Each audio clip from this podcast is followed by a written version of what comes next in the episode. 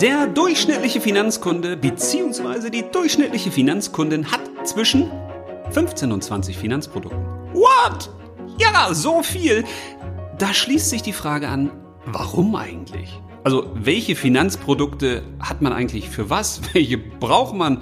Welche braucht man nicht? Und wie räumt man eigentlich seine Finanzen einmal sinnvoll auf, damit man dann für lange Zeit seine Ruhe hat? Denn, seien wir mal ehrlich, Finanzen das ist nicht wirklich das sexyste Thema der Welt. Also ich hab keinen Bock, mich damit jeden Tag zu beschäftigen und du wahrscheinlich auch nicht. Aber einmal macht es Sinn, das zu tun, dann vernünftig und dann hat man erstmal wieder seine Ruhe. Und genau darum soll's gehen in unserer heutigen Folge, die den wunderschönen Titel trägt, der Finanzkleiderschrank. Finanzprodukte ausmisten.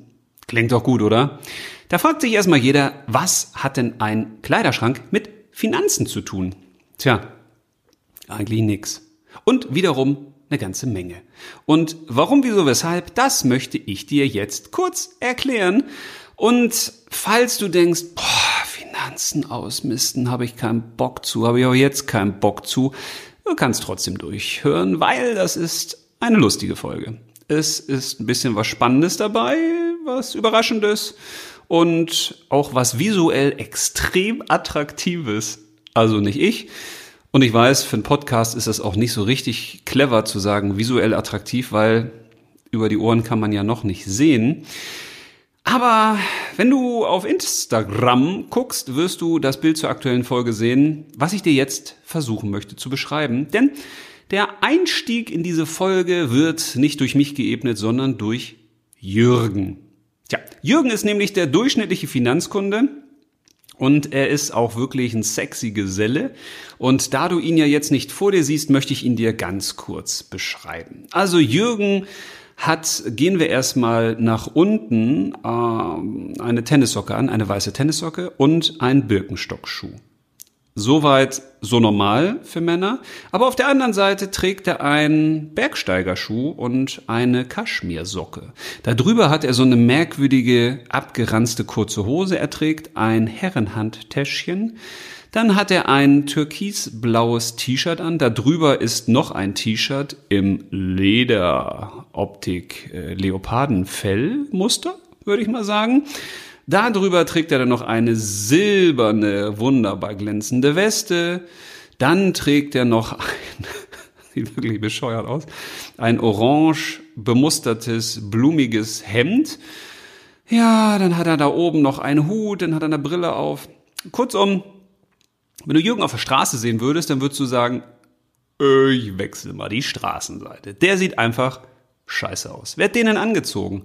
Das sieht so aus, als ob der in so einen ja, Kleidersammelcontainer gefallen wäre und hätte sich da irgendwas rausgegriffen und wäre damit jetzt über die Straße gerannt. So sieht das aus. Und was ich mit dieser Analogie so ein bisschen sagen möchte, ist, stell dir mal vor, dieser Jürgen würde jetzt in ein Geschäft gehen und du wärst zufällig der Geschäftsinhaber beziehungsweise die Geschäftsinhaberin und wenn du ein Herz hättest für Menschen und möchtest, dass die sich nicht einfach so blamieren, weil die merkwürdig aussehen, dann würdest du wahrscheinlich sagen, hm, schönen guten Tag, kommen Sie mal rein. Ähm, ich würde Sie gerne mal komplett neu einkleiden. Und wenn du das machen würdest, dann würdest du wahrscheinlich nicht unbedingt anfangen und jetzt über den Birkenstock da unten reden oder die weiße Tennissocke oder dieses Leopardenfell-Ding, was er da über den viel zu dicken Bauch trägt, sondern du würdest wahrscheinlich viele Fragen stellen. Du würdest wahrscheinlich fragen, Mensch, was machst du eigentlich in deiner Freizeit? Also hast du ein Hobby? Welche Kleidungsstücke trägst du grundsätzlich so gerne? Wo fühlst du dich wohl? Vielleicht würdest du auch fragen, Mensch, was arbeitest du eigentlich? Dann wüsstest du, Mensch, braucht er einen Anzug oder braucht er eher einen Blaumann? Vielleicht würdest du dich auch dafür interessieren, ob er so gewisse Sportarten hat, denen er nachgeht, weil ob man Fußball spielt oder ob man Zumba macht oder ob man ähm, Fallschirmspringer ist oder Tiefseetaucher, das sind natürlich unterschiedliche Kleidungsstücke, die man braucht. Das heißt, wenn du eine wirklich gute, echte Beratung für ihn machen würdest, dann würdest du dich für ihn interessieren. Weil nur, wenn du weißt, wie er lebt, was ihm wichtig ist, vielleicht auch was ihm steht, dann kannst du ihm einen wirklich guten Rat geben zu seinen Kleidungsstücken, oder? Es würde doch keiner auf die Idee kommen, wenn da jetzt jemand sagen wir mal, eine 80-jährige Dame in so ein Bekleidungsgeschäft kommt, dass man der irgendwas andreht und zwar nur, weil man denkt, das würde der gut stehen. Das würde man doch nicht machen. Also ich hoffe es zumindest. In der Regel würden wir doch davon ausgehen, okay, es gibt Menschen, die haben ein eigenes Leben, ein individuelles Leben, die haben individuelle Vorzüge, die haben individuelle Lieblingsfarben, individuelle Lieblingsstoffe und es macht doch Sinn, dass ich mich als Beraterin, als Verkäufer oder Verkäuferin daran taste. Und das kann ich ja am besten, indem ich Fragen stelle. Indem ich den Menschen, der da gerade reinkommt, durch Fragen zu Erkenntnissen führe. Und wenn er oder sie mir dann sagen kann, was ihm wichtig ist oder ihr, wie er oder sie leben will, welche Hobbys er oder sie hat oder welche Arbeit er oder sie nachgeht, ja, dann kann ich natürlich auch Empfehlungen machen. So wär's gut, oder? Es kann natürlich auch sein, dass sich diese 80-jährige Frau oder der 30-jährige Mann oder die 40-jährige Frau selbst solche Fragen stellt. Das wäre natürlich auch gut, weil dann bräuchte man auch keinen, der einem einen Rat gibt. Also man könnte dann selbst in die Stadt gehen und hätte ein Gefühl dafür, okay, welche Kleidungsstücke brauche ich, welchem Hobby gehe ich nach, was müsste ich dafür noch haben, welche Ausrüstung brauche ich. Und seien wir mal ehrlich, in der Regel ist das auch so, oder? Also wenn du weißt, dass du Tennis spielst, dann wirst du dir wahrscheinlich Dinge kaufen, die du zum Tennis brauchst. Wenn du in der Bank arbeitest, tut mir leid für dich, wenn du in der Bank arbeitest, oder woanders, dann wirst du wahrscheinlich einen Anzug tragen, wenn du ein Mann bist und eine schöne Krawatte, die dir die Luft abschnürt oder auch nicht. Vielleicht magst du es ja auch. Es kann dann auch sein. Wenn du es aber nicht magst, solltest du dich fragen, ob das der richtige Beruf ist. Aber dazu machen wir noch mal eine eigene Folge. Ja, ihr merkt, ich habe mich so ein bisschen auf Banken eingeschossen. Das hat vielleicht auch mit meiner Vergangenheit zu tun und mit manchmal nicht so guten Erfahrungen. Aber anyway, also es kann jedenfalls sein, je nachdem wie du arbeitest, dass du unterschiedliche Kleidungsstücke trägst. Aber du weißt in der Regel, was du dafür brauchst. Und auch in der Freizeit weißt du, wo du dich am wohlsten fühlst. Aber ist das bei deinen Finanzprodukten auch so?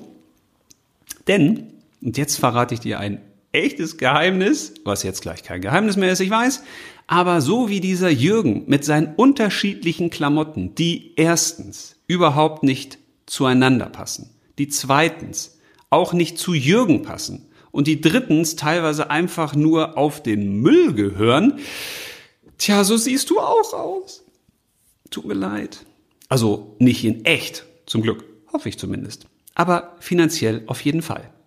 Denn warum habe ich dieses Beispiel mit Jürgen und seinen Klamotten gewählt? Naja, ganz einfach, weil der durchschnittliche Finanzkunde bzw. die durchschnittliche Finanzkundin zwischen 15 und 20 verschiedenen Finanzprodukten besitzt. Und dafür gibt er oder sie Geld aus. Einmalig oder monatlich. Und das wäre auch soweit nicht schlimm, wenn jedes Finanzkleidungsstück wirklich zu den Menschen passen würde. Aber es ist nicht so. Also ich habe in den 20 Jahren, ich weiß nicht wie viel tausenden begleiteten Beraterinnen und Beratern und Kundinnen und Kunden haben wir gar nicht gezählt, wie viele dabei waren, wo das, was sie wirklich im Leben wollten, zu dem passte, wie sie finanziell aufgestellt sind. Aber wenn ich mal schätzen würde und müsste, dann sind das null gewesen. Ja, keiner, den ich kenne oder kannte, hat Finanzprodukte, die wirklich zu dem passen, wie er oder sie leben will. Weil so eine Frage stellt man sich häufig nicht. Man hat Finanzprodukte nämlich aus den abenteuerlichsten Produkten irgendwann mal gekauft. Irgendwann von irgendwem zu irgendeinem Preis, zu irgendeinem Zweck, warum auch immer. Manche haben irgendein Finanzprodukt gekauft, weil der Finanzberater das empfohlen hat. Das ist immer der bescheuertste Grund. Also, wenn du ein Finanzprodukt nur dann gekauft hast, weil das hat mir halt jemand empfohlen, du kannst aber selbst nicht mehr sagen, warum du das jetzt eigentlich hast. Das ist schon mal, also da, ich äh, vergiss es. Andere kaufen aber auch Finanzprodukte, weil sie sagen, Bitcoin geht durch die Decke. Kursgewinne ohne Ende, da will ich dabei sein. Muss ich investieren. Oder ein anderer sagt, also weißt du, ähm, ich wollte dir mal einen Geheimtipp geben, also die Welt geht morgen unter, der große Börsencrash kommt und du solltest auf jeden Fall ganz viel Gold haben. Aber am besten nicht in Barren, sondern in Münzen. Weil, wenn die Welt untergeht, dann kannst du damit wenigstens bezahlen. Und der nächste sagt, also ich habe da ein ganz tolles Steuersparmodell empfohlen bekommen von einem Steuerberater. Solltest du auch haben. Scheiße, scheiße, scheiße, sage ich da nur. Sorry für diesen Kraftausdruck, aber So ist es leider in der Vergangenheit, wie die Menschen ihre Finanzprodukte gekauft haben. Dann gibt es natürlich noch welche, die im Internet irgendwelche Direktversicherungen sehen und sagen, also muss ich unbedingt haben, weil da gibt's ja auch einen Teddybären dazu oder einen Scheibenwischer oder einen Laubsauger. Ja, also wie man sich seinen Kleiderschrank zusammenstellt, das ist ja teilweise schon abenteuerlich. Also wenn ich das an meinem eigenen sehe. Aber da macht es natürlich Sinn, sich bewusst zu werden, okay, ich kann ja jederzeit ausmisten. Ich kann jederzeit auch neue Sachen kaufen, die wirklich zu mir passen. Aber beim Finanzkleiderschrank macht das in der Regel keiner.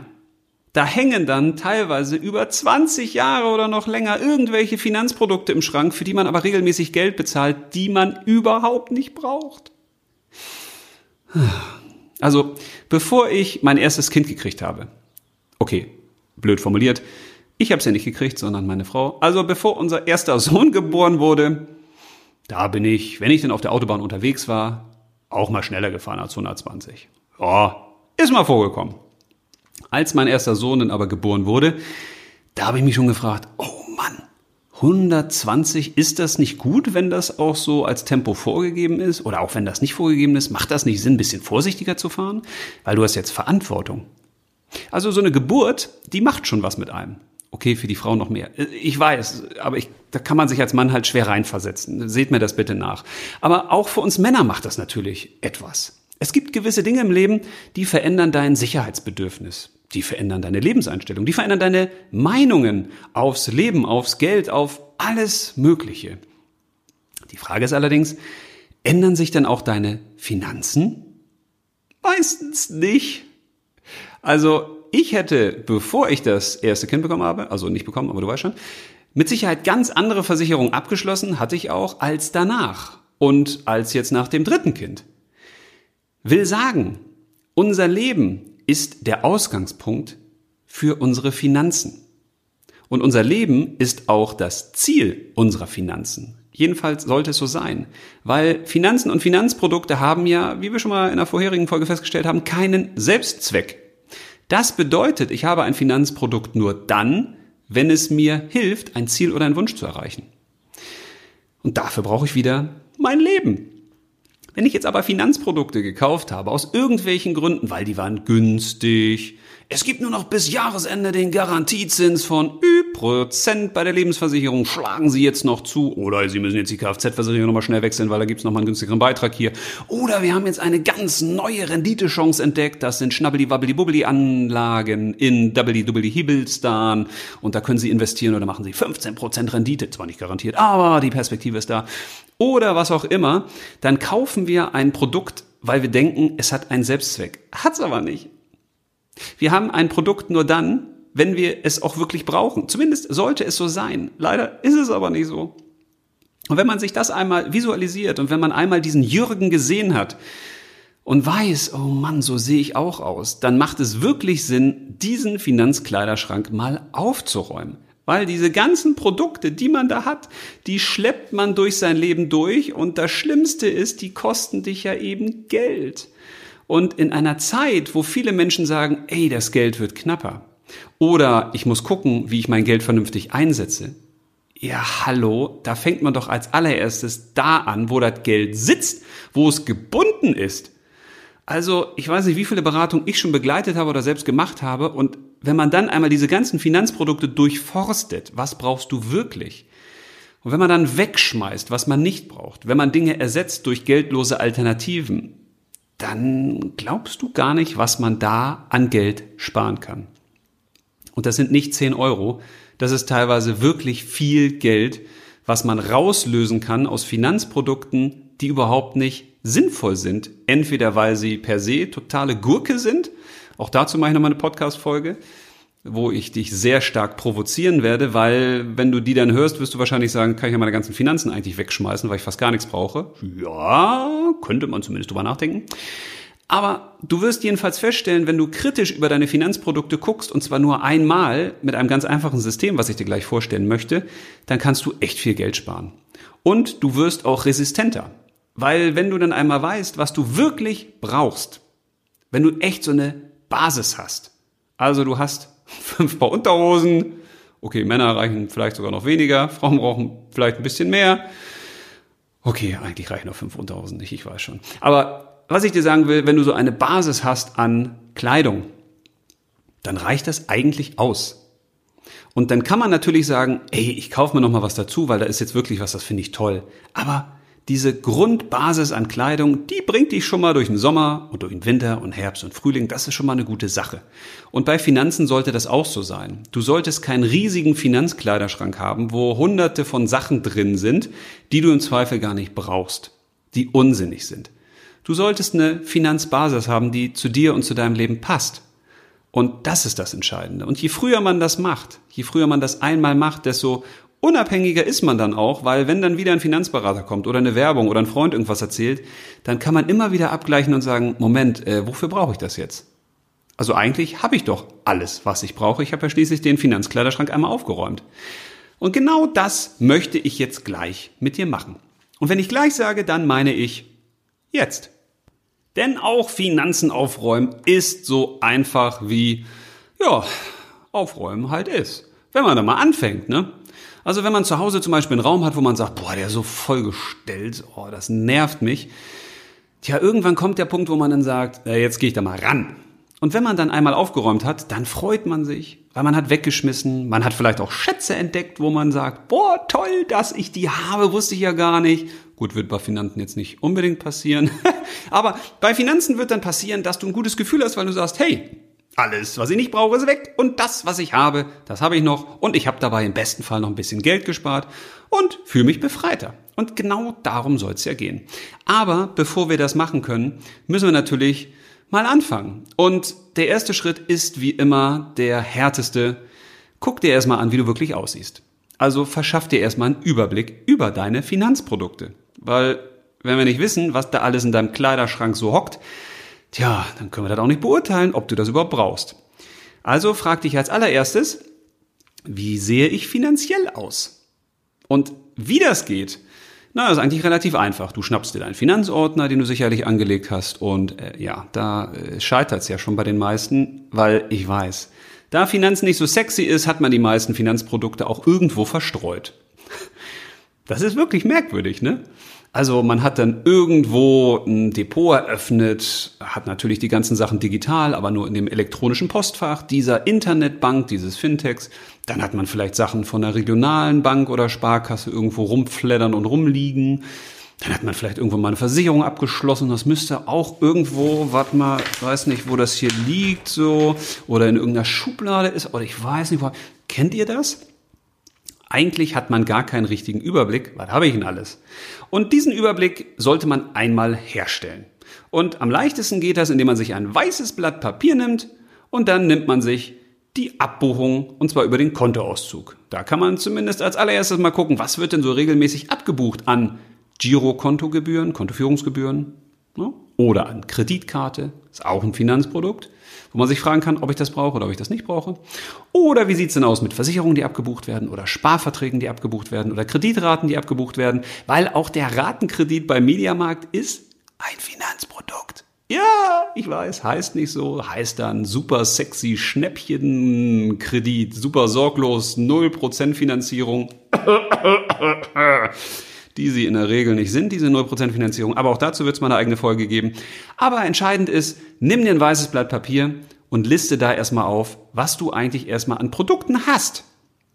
Und wenn du sagst, ah, so ein weißes Blatt Papier, das kriege ich so schwer gefüllt, du kannst dir auch auf meiner Website lebensbanker.de unter dem Download-Bereich so ein kleines Blatt, was ich vorstrukturiert habe, runterladen. Da sind dann die wichtigsten Produkte drauf, die man eigentlich so hat. Die kannst du dann einfach ankreuzen und da kannst du auch dann daneben schreiben, ob du das äh, brauchst oder ob du es nicht brauchst. Das machen wir dann im nächsten Schritt oder wie viel du dafür investierst, monatlich oder einmalig. Wenn es dir eine Hilfe ist, kannst du dir das gerne runterladen und runterdrucken. Runterdrucken, tolles Wort. Äh, ausdrucken, wollte ich eigentlich sagen. Wichtig ist jedenfalls dieser erste Überblick. Also einmal zu gucken, was habe ich eigentlich alles. Und Manchmal ist das ein bisschen Arbeit, wie ich gerade gesagt habe, weil leider haben wir die Finanzprodukte eben nicht alle in einem Ordner. Das erleichterte, würde natürlich den Zugriff erleichtern. Macht ja beim Kleiderschrank auch so jeder, dass man die Socken nicht unbedingt im Wohnzimmer hat oder die Unterhosen auf dem Dach und äh, die T-Shirts dann im Keller. Okay, bei meinen Kindern ist das denn so ungefähr so. Aber es macht schon Sinn, dass man das alles an einem Ort hat. So, und wenn du diesen Zettel dann fertig hast, dann geht's darum, das Wichtigste zu tun. Das Allerwichtigste. Das, was eigentlich nie einer macht. Und da haben wir eben das Problem. Denn es geht darum, jedem Finanzprodukt einen ganz konkreten Verwendungszweck zuzuordnen. Also, du kannst doch sagen, gib jedem Finanzprodukt einen Namen. Okay. Falls Finanzberater und Finanzberaterinnen zuhören, die werden sagen, ja, was ist denn das für eine blöde Idee? Also Finanzprodukte haben doch alle Namen. Girokonto, Hausratversicherung, Investmentfonds. Nee, liebe Finanzberater und Finanzberaterinnen, so nennt ihr die Dinger, aber wir Menschen, also wir Kunden und Kunden, wir müssen die anders nennen, weil ein Finanzprodukt ist ja nur ein Hilfsmittel, mit dem man sich gewisse Ziele und Wünsche leichter oder schneller erreichen kann und deshalb macht es Sinn, dass wir uns vergegenwärtigen, wozu haben wir eigentlich dieses Finanzprodukt. Also, wenn ich jetzt da ein Finanzprodukt stehen habe, wie zum Beispiel irgendeine Versicherung oder irgendeine Geldanlage, dann sollte ich mich fragen, also bei welchen bestimmten Zielen und Wünschen hilft mir denn dieses Finanzprodukt? Also warum habe ich jetzt ganz konkret diese Versicherung? Warum habe ich jetzt ganz konkret diesen Sparvertrag abgeschlossen? Bei Versicherung könnte ich mich ganz konkret fragen, also welche Sorgen nimmt mir diese Versicherung denn ab? Kleiner Tipp, eine Versicherung nimmt keine Sorgen ab, aber das ist auch nochmal ein extra Beispiel. Oder wir könnten uns fragen, wie erleichtert dieses Finanzprodukt mein Leben? Also warum habe ich dieses Finanzprodukt eigentlich gekauft? Welchen Mehrwert bietet das für mein Leben? Da macht es wirklich Sinn, einmal drüber nachzudenken, wie bei einem Kleidungsstück. Wenn du dir mal deinen Kleiderschrank anguckst, dann wirst du feststellen, da ist vielleicht eine Hose drin und diese Hose hast du seit zwei Jahren nicht mehr angezogen. Dann würde es Sinn machen zu gucken, okay, brauche ich die Hose eigentlich noch? Vielleicht habe ich die damals gekauft. Ich war zum Beispiel mal auf einer Hochzeit wo wir, wo wir alle in Weiß äh, erscheinen sollten. Also es war jetzt keine Sekte, keine Sorge, hatte auch nichts mit Spiritualität zu tun, sondern die äh, Dame liebte Raffaello. Darf man das machen? Ist eigentlich Produktwerbung, ne? Es gibt noch andere tolle äh, Süßigkeiten. Aber jedenfalls liebte sie das und sie wollte quasi so eine Werbung haben, so wie, wie so am Strand, so alle in weiß und das fand sie toll. Also kaufst du dir natürlich auch als guter Gast ein bisschen weiße Kleidung. Jetzt könnte das sein, dass ich heute sage, boah, es ist gar nicht mehr so meins. Oder ich habe irgendwann mal einen Anzug gekauft oder ein Kleid für eine Hochzeit oder für was auch immer. Also für einen bestimmten Anlass. Ja, wenn ich das jetzt aber nicht mehr brauche, warum hängt das da noch im Schrank? Entweder verkaufe ich es, ich verschenke es, ich schmeiße es weg oder ich pack's in, in die Altkleidersammlung oder was auch immer.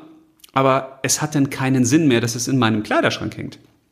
Und genau das sollten wir auch mit unseren Finanzprodukten machen. Weil wenn ein Finanzprodukt, ich weiß, ich wiederhole mich, aber Wiederholung ist wichtig für die Spiegelneuronen in unserem Hirn, weil die können das dann leichter aufnehmen. Also, wenn ein Finanzprodukt nur ein Hilfsmittel ist, mit dem wir ein Ziel oder einen Wunsch schneller, einfacher oder leichter erreichen können, ja, dann muss ich doch wissen, wofür habe ich denn das Ding? Habe ich das Ziel vielleicht schon erreicht? Das macht ja keinen Sinn, wenn ich ein Ziel schon erreicht habe oder ich mache mir gewisse Sorgen nicht mehr, dass ich dann noch einen Sparvertrag oder eine Versicherung abgeschlossen habe, was damals vielleicht für den Zweck gedacht war, dass ich dieses Ziel erreiche oder diese äh, Sorge quasi, du weißt schon. Also, vielleicht nochmal drei kleine Tipps, die dir das ein bisschen erleichtern, weil dieses Verwendungszwecke finden ist wirklich eine schwierige Sache am Anfang. Das gebe ich gerne zu. Ich habe auch mit einem Vorstand einer Versicherungs-, einer sehr großen Versicherungsgesellschaft mal eine Wette abschließen wollen. Die wollte er aber nicht eingehen, weil ich zu ihm gesagt habe, ich wette mit Ihnen, dass 99 Prozent aller Versicherungsverträge, die Sie abschließen, nicht kundenorientiert sind. Und dann sagte er, das kann ja gar nicht sein. Also wir beraten hier ganzheitlich und sehr individuell und gehen individuell und ganzheitlich auf die Ziele und Wünsche und Bedürfnisse unserer Kunde der Kunden ein. Oh, ich habe schon tausendmal gehört und keiner macht's irgendwie. Ne? Aber okay. Und dann hat er gefragt, ja, aber wie wollen Sie mir das denn beweisen? Oder also wie, wie, wie kann ich denn die Wette gewinnen oder äh, verlieren? Und da habe ich gesagt, ganz einfach. Sie zeigen mir mal alle Ihre Versicherungsverträge. Sie können auch einfach 50 blind auswählen lassen. Und dann gucken wir mal, ob da der individuelle Verwendungszweck des Kunden draufsteht, warum er Ihr Versicherungsprodukt abgeschlossen hat.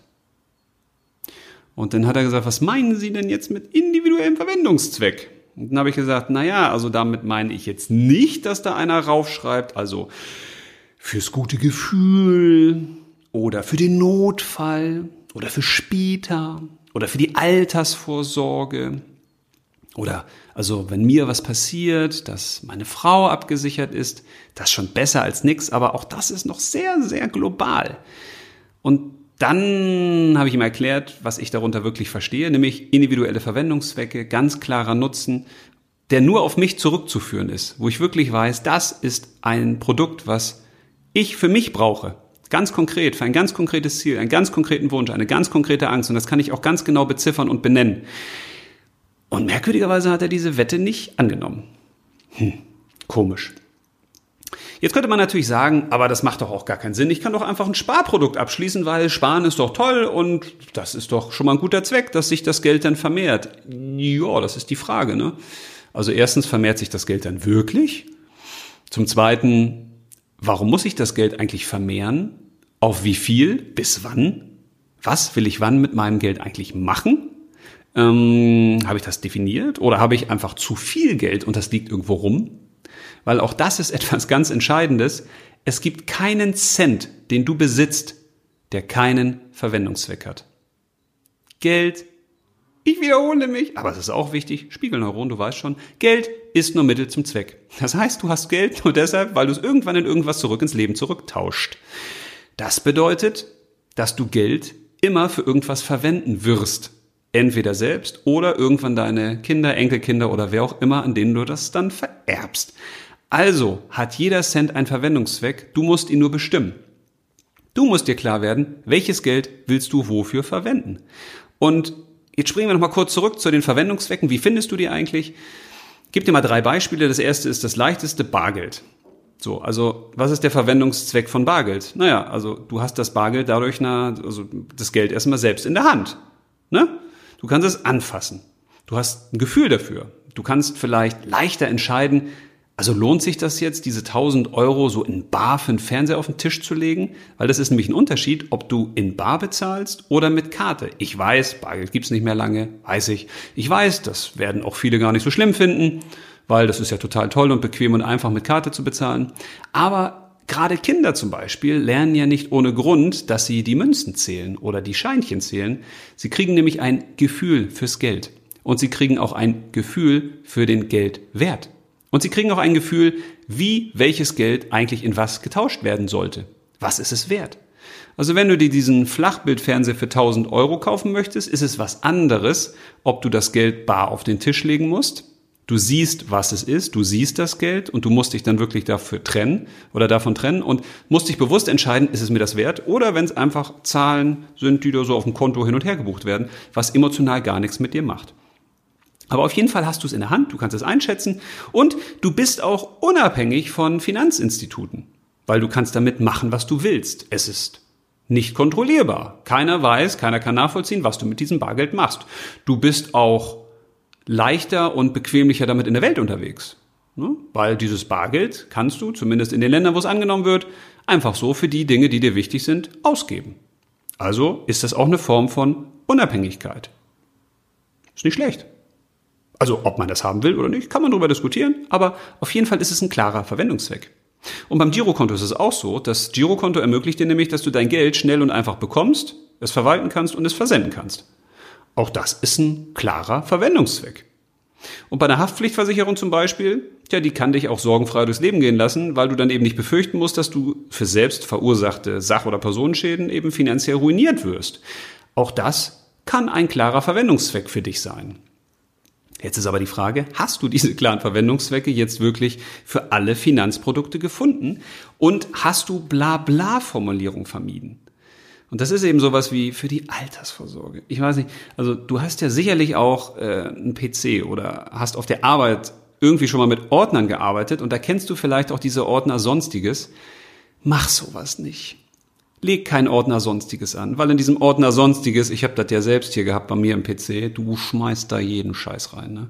Du hast da irgendwie dann für irgendwas keinen Namen und keinen Verwendungszweck und sagst, oh ja, das ist Sonstiges. Und ansonsten sagt man bei Versicherungen immer, ja, ist fürs gute Gefühl. Aha, fürs gute Gefühl. Für welches denn? Oder für später. Ja, für wann denn? Für was denn? Mach es konkret. Je, je konkreter der Verwendungszweck ist, den du dem Finanzprodukt zuordnest, desto individueller ist dein Leben. Ist doch ganz logisch.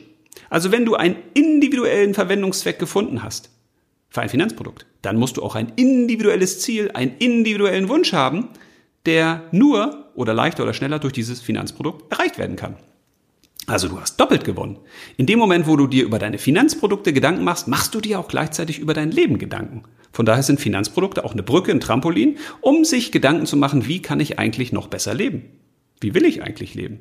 Und desto höher ist natürlich auch die Wahrscheinlichkeit, dass das Finanzprodukt, was du ausgewählt hast, als Hilfsmittel dir auch wirklich hilft und dich nicht nur finanziell belastet.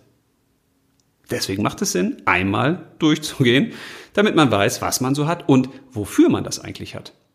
Tja, und dann, wenn du das hast, dann kommt schon der dritte Schritt. Denn wenn du dich jetzt einmal vor den Finanzspiegel sozusagen gestellt hast, also deine ganzen Finanzkleidungsstücke, also wenn du einen Überblick hast und wenn du dann als nächstes die Verwendungszwecke mal notiert hast, tja, dann solltest du wegschmeißen, was du nicht mehr brauchst. Ja, so einfach ist das. Und schon ist der Lachs gelurcht. Super, ne? Oder der Lurch gelachst oder wie auch immer. Tja, wenn das mal so einfach wäre, ne? Wie du das machen kannst, das verrate ich dir noch mal in einem anderen Podcast mit der Finanzampel, weil ich habe mal angefangen, alle Finanzprodukte, die es so gibt, zumindest also die groben Übersichten oder die wichtigsten Produkte in so eine Kategorie zu packen. Rot die Produkte, die man auf gar keinen Fall haben sollte, aus meiner Sicht. Kann natürlich auch jeder wieder anders sehen, aber soll eine Orientierung bieten. Da sind die meisten Finanzprodukte drin, äh, wie du dir vorstellen kannst. Dann gelb, das sind Produkte, die man unter gewissen Umständen brauchen kann. Also immer wenn man einen gewissen Verwendungszweck im Leben braucht, da gibt es Kategorien, die stelle ich dann vor. Und grün, das sind die Produkte, die man auf jeden Fall braucht und das sind auch nur drei. Also die Ampelphase ist dann sehr kurz. Aber jedenfalls solltest du jetzt gucken, wenn du den Überblick hast und wenn du die Verwendungszwecke notiert hast, welche brauchst du wirklich? Welche dieser Finanzprodukte, wenn du dir die Verwendungszwecke mal anschaust, Tja, die kannst du vielleicht wegschmeißen, weil du entweder gar keinen Verwendungszweck gefunden hast bei einigen Finanzprodukten oder weil die total pauschal sind. Und wenn du dann zum Beispiel noch so eine Kapitallebensversicherung rumliegen hast, gar nicht gut, dann solltest du mal überprüfen oder überprüfen lassen, ob du die lieber mit Verlusten kündigst oder beitragsfrei stellst ne, und dann bis zum Ende wartest, bis du das Geld kriegst auf jeden Fall solltest du jetzt in das Detail gehen und mal gucken, welche Finanzprodukte kann ich mir eigentlich wirklich schenken? Welche kann ich wegschmeißen? Also rechtfertigt der Verwendungszweck, wenn du denn einen gefunden hast, zum Beispiel, dass du dir dieses Finanzprodukt leistest. Also kostet das Finanzprodukt im Zweifel viel mehr Geld als das, was es dir bringt an gutem Gefühl oder für später. Oder meistens sind Finanzprodukte ja auch nur Hoffnungen. Ne? Also einerseits die Hoffnung darauf, dass das Geld wirklich mehr wird durch jemand anderen, den du da hast. Wobei mal ganz im Ernst, es ist irgendwie schon ein bisschen lustig. Ne? Also stell dir mal vor, du hast 10.000 Euro und jetzt hast du einen Nachbarn und gibst dem Nachbarn die 10.000 Euro und sagst dem, Mensch, mach doch daraus mal 15.000. Hast 10 Jahre für Zeit. Das würdest du wahrscheinlich machen, oder? Aber bei einer Bank oder bei einer Investmentfondsgesellschaft, da sagt man, ja, die können das ja, die sind ja kompetent, oder? Aber normalerweise müsste man doch dann fragen, okay, wie hoch ist denn die Wahrscheinlichkeit, dass du aus den 10.000 Euro 15.000 machst in den 10 Jahren? Oder schaffst du das auch in 5 oder brauchst du da 20 Jahre für oder kannst du mir gar keine Wahrscheinlichkeit nennen? Und wie viel willst du für diese Dienstleistung haben? Auch das würde man doch eigentlich fragen, oder? Fragt man bei einem Geldanlageprodukt eigentlich nie. Warum eigentlich? Naja, auf jeden Fall solltest du dich auch fragen, also reichen die Leistungen, die das Produkt dir bietet, dir aus? Also sind die dir vielleicht zu wenig oder bezahlst du im Zweifel auch für Leistungen, die du gar nicht brauchst? Also gerade bei Versicherungen kann ich dir sagen, in der Regel sind Versicherungen fast immer für die Katz. Nicht, weil die Versicherungen an sich schlecht sind. Nö, es gibt Menschen, die gewisse Versicherungen gut gebrauchen können. Aber nicht immer mit allen inkludierten Vertragsbestandteilen. Weil meistens ist in Versicherungsprodukten so viel drin, was man gar nicht braucht, wofür man aber Geld bezahlt. Ja, das macht aus Sinn, also das macht aus Sicht der Versicherungsgesellschaft Sinn, logischerweise, weil manchmal hat man auch so Leistungen oder gewisse Versicherungsprodukte, wenn man die mit anderen koppelt, dann ist das ganz gut, weil sich gewisse Sachen alleine nicht so gut verkaufen lassen. Aber aus Sicht des Versicherungsnehmers oder der Versicherungsnehmerin macht das nicht wirklich Sinn. Also kannst du dich bei jedem Finanzprodukt natürlich auch fragen, Brauche ich das wirklich? Ist da alles drin, was ich brauche? Manchmal ist auch zu wenig drin. Es gibt auch Menschen, die zum Beispiel gewisse Versicherungen brauchen oder haben wollen, wo es klare Verwendungszwecke in ihrem Leben gibt. Aber die Versicherungsleistung, die sie da in Anspruch nehmen wollen, für die sie Geld bezahlen monatlich, die reichen eigentlich nicht aus für die Sorgen, die sie haben oder die Ängste. Auch da macht es Sinn, denn mal ins Detail zu gehen. Aber das ist der nächste Schritt. Tja, das solltest du dich fragen. Hat eigentlich dieses Produkt einen wirklichen Mehrwert? Na, also wir versuchen eigentlich die Flughöhe zu verändern. Das kannst du dir vorstellen wie so ein Trichter. Also ein Trichter, der von oben breit nach unten dünn geht. So eine auf den Kopf gestellte Pyramide sozusagen. Da kannst du dir dann vorstellen, oben erstmal der große Überblick. Dann wird's ein bisschen konkreter, weil wir dann in den Verwendungszweck reingehen. Und wenn man im Verwendungszweck reingeht, dann muss man gucken, also was heißt denn das jetzt konkret? Sind da Leistungen drin, die ich brauche? Sind da Leistungen drin, die ich nicht brauche? Und vielleicht noch mal eine kurze Information für dich zum Verwendungszweck. Schreib da auch nicht hin, dass es für ein neues Auto oder dass es für eine Weltreise zum Beispiel. Also auch das ist noch relativ unkonkret.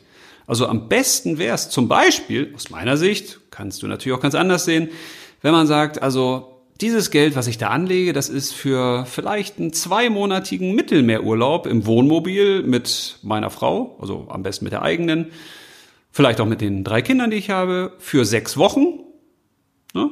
Oder eben für zwei Monate oder wie auch immer, wie lange du das willst. Und dann im Jahr 2035. Also je konkreter du das fassen kannst, desto besser ist es. Weil dann hat dieses Geld auch einen wirklichen Verwendungszweck. Und damit hast du einen echten Mehrwert. Weil du kannst dann immer gucken, okay, was kostet denn jetzt diese zweimonatige Mittelmeerreise oder der Urlaub im Wohnmobil im Jahr 2035? Es kann ja auch sein, dass sich der Preis verändert, das wird teurer oder es wird günstiger. Und dann kannst du immer einen Abgleich machen. Lohnt sich eigentlich dieses Finanzprodukt noch? Oder kannst du dieses Finanzprodukt vielleicht auch vorher kündigen, weil dein Sparziel erreicht ist, zum Beispiel. Also im Bereich der Sparanlagen. Entscheidend ist jedenfalls, hat das Produkt, was du da hast, die entsprechende Leistung, die quasi auch dein eingezahltes Geld, was du ja an Abschlussgebühren zahlst oder an laufenden Gebühren, an Verwahrentgelten, hat das auch eine Rechtfertigung? Also passt die Leistung zu dem Preis? Ist dieses Finanzprodukt seinen Preis wert oder nicht? Und das kannst nur du bestimmen, weil nur du darüber entscheidest, ob du das Geld dafür ausgeben möchtest oder eben nicht. Und gerade bei Versicherungsprodukten sollte man da genauer hinschauen, weil die meisten von uns haben an Versicherungen ein bisschen viel. Also auf jeden Fall ist das so meine Beobachtung aus den letzten 20 Jahren, dass viele Kundinnen und Kunden in der Regel am meisten von diesen 15 bis 20 Produkten Versicherung hatten. Und da kann man mal die Frage stellen, macht das Sinn? Aber mehr dazu in der Einzel-Podcast-Folge zum Thema Versicherung. Weil für die Versicherung zahlt man ja in der Regel Geld, weil man möchte, dass das, was man da versichert, nicht eintritt. Das ist ja der Sinn eigentlich einer Versicherung. Aber gut, dazu wirklich später ein bisschen mehr. Auf jeden Fall gibt es noch eine weitere Möglichkeit. Wenn du dich vielleicht von einzelnen Finanzprodukten nicht trennen kannst, weil du sie ins Herz geschlossen hast oder weil du einfach keinen Bock hast, das irgendwie zu kündigen oder dich damit zu beschäftigen, Du könntest auch Finanzprodukte gegeneinander ausspielen. Äh, was heißt das jetzt? Schicke ich die jetzt in so ein Battle, wo die gegeneinander kämpfen und die Rechtsschutzversicherung gegen die private Krankenzusatzversicherung und wer gewinnt und überlebt, den behalte ich und den anderen schicke ich zum Teufel? Ja, so ungefähr. Was ich eigentlich konkret damit meine ist, wenn du knappe Kasse hast oder wenn du wirklich Geld sparen willst, wenn du nicht alles irgendwo in die Versicherungsindustrie pusten möchtest, wo du keinen direkten Mehrwert jetzt hast, weil zum Beispiel bei Versicherung ist es ja so, du gibst eben Geld aus und kriegst jetzt keine direkten Leistungen dafür heute, sondern die sind ja für einen Versicherungsfall, der in der Regel gar nicht eintritt oder nur sehr selten eintritt. Das kann man natürlich machen, aber wenn du dich jetzt gegen alle möglichen Sachen versicherst und absicherst, dann kostet es natürlich ganz schön viel Geld. Ist die Frage, ob du das so investieren möchtest oder ob vielleicht die 50 Euro, die du da in manche Versicherung packst, nicht besser angelegt sind, wenn du die in deine Gesundheit investierst oder in deine Partnerschaft. Also du könntest zum Beispiel, wenn du eine Rechtsschutzversicherung hast, meinetwegen, und eine private Krankenzusatzversicherung, da kannst du dich ja fragen, was ist dir denn wichtiger? Also der rechtliche Beistand im Notfall oder die gesundheitliche Hilfe im Notfall? Das macht Sinn. Das klingt so pauschal, aber durch dieses Abgleichen priorisierst du. Durch dieses Abgleichen hast du ein besseres Gefühl, was brauche ich denn wirklich? Brauche ich das oder brauche ich das nicht? Und im nächsten Schritt, und das ist mein Lieblingsschritt, da mache ich wahrscheinlich nochmal unzählige Podcast-Folgen zu, weil das ist richtig geil. Du kannst nach Alternativen für Finanzprodukte suchen. Ja, kein Scheiß. Es gibt unzählige Alternativen zu allen Finanzprodukten. Das muss man erstmal sacken lassen, weil da steckt wirklich Bums dahinter. Das heißt, du kannst unfassbar viel Geld sparen und diese Alternativen, die ich dir dann vorstellen werde in den kommenden Folgen irgendwann, die bringen dich sogar noch schneller zum Ziel. Die sorgen noch für mehr Glücksgefühl, für mehr Freude. Also da kannst du dich wirklich drauf freuen. Also wenn du das gemacht hast, du hast jetzt einmal den Überblick gehabt über deine Finanzprodukte, dann hast du die Verwendungszwecke definiert, du hast geguckt, wofür brauchst du das eigentlich konkret, dann hast du geguckt, bin ich eigentlich bereit, die Preise zu zahlen für die Leistung, die ich dafür kriege, dann macht es Sinn, die ganzen Finanzprodukte wieder in den Schrank hineinzuräumen. Und da macht es Sinn, einmal für eine Struktur zu sorgen. Weil, wenn du jetzt mal an deinen Kleiderschrank denkst, ich hoffe mal, dass deine Socken irgendwie so liegen, dass alle Socken an einem Fleck sind. Vielleicht in der Schublade. Es macht auch Sinn, dass man die ganzen Hosen beieinander hat. Also, wenn ich an einen Kleiderschrank meiner Kinder denke, ich sag mal nicht, welches Kind, dann kann man das auch anders machen. Man kann auch alles zusammen irgendwie reinschmeißen und so. Äh, aber es macht doch Sinn, dass man eine gewisse Struktur hat. Und auch bei Finanzen macht so eine gewisse Struktur Sinn, weil es gibt nur fünf Fächer in einem Finanzkleiderschrank. Ja, mehr ist das nicht. Komischerweise wirst du davon wahrscheinlich noch nie was gehört haben, weil Finanzberater und Finanzberaterinnen das meistens selbst nicht wissen, beziehungsweise selbst nicht so auf den Punkt bringen können, weil die Finanzindustrie lebt ja von der Verkomplexierung. Gibt es das Wort eigentlich? Also die lebt davon, dass man alles immer komplexer macht, weil ansonsten, wenn alles einfach wäre, verständlich und transparent, dann bräuchte man ja die Expertinnen und Experten der Finanzindustrie nicht. Dann könnte es ja der blöde, einfache Kunde selbst. Kann er auch. Und Sie auch. Und wie? Das erkläre ich dir jetzt. Was für Finanzproduktklassen gibt's eigentlich? Also wenn du deine Beraterin oder deinen Berater in einer Bank oder Sparkasse mal ärgern willst, dann frag mal diese Frage. Lehn dich genüsslich zurück und hör mal zu, was da so passiert. Also häufig ist das wirklich spannend, was da alles so kommt, weil natürlich Finanzberaterinnen und Berater nicht gelernt haben, die Dinge wirklich zu vereinfachen, weil, wie gesagt, das ist nicht das Ziel, sondern sie sollen ja Produkte verkaufen. Das ist das erste Ziel. Aber wenn du dann einen guten Finanzberater oder eine gute Finanzberaterin hast, dann wird er oder sie, äh, sie dir im besten Fall sogar sagen, ja, also es gibt den Geldmarkt und es gibt die Rentenpapiere und dann gibt es Aktien und dann gibt es Versicherung und so weiter. Ja, ist richtig, aber da kann man ganz, ganz viele verschiedene Klassen aufzählen, aber ich habe immer das Bedürfnis, die Sachen zu vereinfachen. Und zwar möglichst radikal zu vereinfachen, dass ich dann eben zwei, drei, vier oder nur fünf Punkte habe. Und diese fünf Finanzkategorien, die möchte ich dir jetzt mal vorstellen, weil das ist wirklich an einer Hand abgezählt. Also es sei denn, du hast vier Finger oder sechs. Die erste Finanzkategorie ist nämlich das Bargeld. Ja, das war's auch. Da gibt's dann unterschiedliche Währungen, kann man haben, muss man aber nicht, aber ist und bleibt das Bargeld. Die zweite Kategorie, das sind Darlehen. Und zwar Darlehen an und von Banken zum Beispiel oder vom Staat. Also wenn du zum Beispiel Geld auf dem Girokonto hast, dann hast du kein Geld auf dem Girokonto, sondern du gibst der Bank einen Kredit. Wissen auch die wenigsten. Ist übrigens auch ein Nachteil, wenn das Bargeld abgeschafft wird, weil dann gibst du Banken Kredit ob du willst oder nicht. Du kannst dich dann nur entscheiden, ob du Bank A oder B oder C den Kredit gibst. Aber das nur mal so nebenbei. Ja, du kannst auch dem Staat einen Kredit geben, das heißt eine Staatsanleihe, oder du gibst einem Unternehmen einen Kredit, indem du eine Unternehmensanleihe kaufst. Solltest du aber eigentlich nicht machen. Aber dazu mehr bei der Finanzampel. Du kannst dir aber auch Geld von einer Bank leihen. Durch einen festen Kredit oder einen festen oder flexiblen Dispo-Rahmen zum Beispiel. Ne? In dem Fall bitte nicht äh, für die Finanzierung deines Lebensunterhalts, für Konsum oder unnötigen Scheiß, also Besitz, sondern im besten Fall nimmt man Kredite wirklich nur für, ja, für zwei Dinge auf. Na, eigentlich für drei. Erstens, wenn du eine Immobilie haben willst, dann kann das Sinn machen, je nachdem, ob die Immobilie dann auch wirklich äh, nicht zu teuer ist.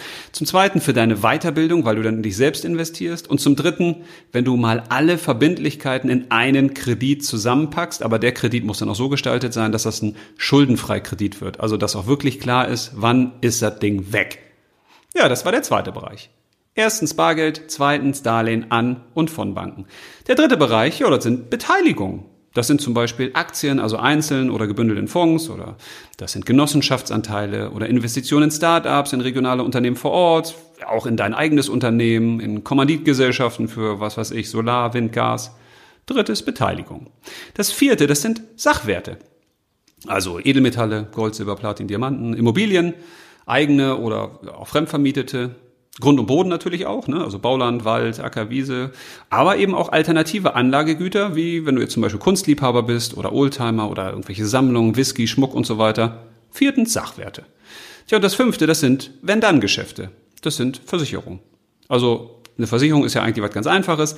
Wenn dieses oder jenes eintritt, also der Versicherungszweck, dann passiert Folgendes. Das sind dann die Versicherungsleistungen. Das muss man noch wiederholen, ist echt geil. Wenn dieses oder jenes eintritt, also der Verwendungszweck, dann passiert Folgendes, eben die Versicherungsleistung. Und das sind dann, was weiß ich, äh, Haus, äh, Haftpflicht, Hausrat, Kfz-Versicherung, Wohngebäude, Risikoleben, äh, Unfall, Berufsunfähigkeit, Krankenzusatz und so weiter. Das war schon. Das sind die fünf Klassen. Eigentlich ganz einfach, oder? Bargeld, Darlehen an und von Banken, Beteiligung, Sachwerte, Wenn-Dann-Geschäfte. Ja, und da kannst du in diese fünf Fächer deine Finanzprodukte einsortieren. Warum macht das Sinn? Ja, weil man dann feststellt, habe ich vielleicht in dem einen oder anderen Bereich ein Über- oder Untergewicht. Also wenn ich zum Beispiel zu viel Wenn-Dann-Geschäfte habe, dann könnte ich mich fragen, wovor habe ich eigentlich Angst? Brauche ich wirklich so viel Scheinsicherheit in meinem Leben oder nicht? Und Beteiligung und Sachwerte, das sind ja zum Beispiel Dinge, die wirklich real existieren. Also da habe ich ja etwas in der Hand, wenn ich so will. Das könnte Sinn machen, wenn ich da wenig drin habe, mich nochmal zu fragen, kann es nicht Sinn machen, da noch ein bisschen mehr reinzupacken. Aber auf jeden Fall hilft das, eine gewisse Struktur zu haben. Und diese Struktur wollte ich dir einfach auf den Weg geben. Tja, und dann macht es natürlich Sinn, dass deine fünf ähm, Fächer auch in einem Kleiderschrank sind. Warum sage ich das? Naja, weil jeder irgendwie das Bedürfnis hat, möglichst bei verschiedenen Anbietern seine Produkte zu lagern. Ja, das kann Sinn machen, das kann man auch verstehen aus Gründen der Unabhängigkeit, aber es könnte eben auch Sinn machen, wenn man alle Finanzprodukte möglichst bei einem Anbieter hat. Ich will das nur mal in den Raum werfen. Ich versuche das immer so zu machen, weil wenn denn mal Problemfälle eintreten, dann ist es gut, wenn man wirklich weiß, ich habe alles da bei dem einen Anbieter, den ich mir dann eben auch ausgesucht habe. Aber das ist einfach was Persönliches. Das kann man ja auch bei unterschiedlichen Anbietern machen, wenn man das denn möchte und wenn man den Überblick behält. Jo, das war's eigentlich. Mehr habe ich nicht zu sagen. Okay, ich könnte noch was sagen zu einer aufgeräumten Alternative, wie die dann aussieht, aber, also der Finanzjürgen sozusagen, aber das kannst du dir dann gerne, wenn du willst, einfach auf Instagram mal angucken. Das war's auch schon zum Thema der Finanzkleiderschrank. Finanzen aufräumen. Da können wir noch viel zu erzählen, aber sonst wird die Folge wieder zu lang und dann schlafen noch mehr Leute ein, als jetzt eh schon eingeschlafen sind. Also, ich freue mich auf die nächsten Folgen, wünsche dir viel Spaß beim Aufräumen. Ja, und vielleicht hören wir uns ja wieder. Vielleicht sehen wir uns auch wieder, aber wenn, dann hören wir uns wahrscheinlich wieder. Ne? In dem Sinne, mach's gut, alles Liebe und leb los.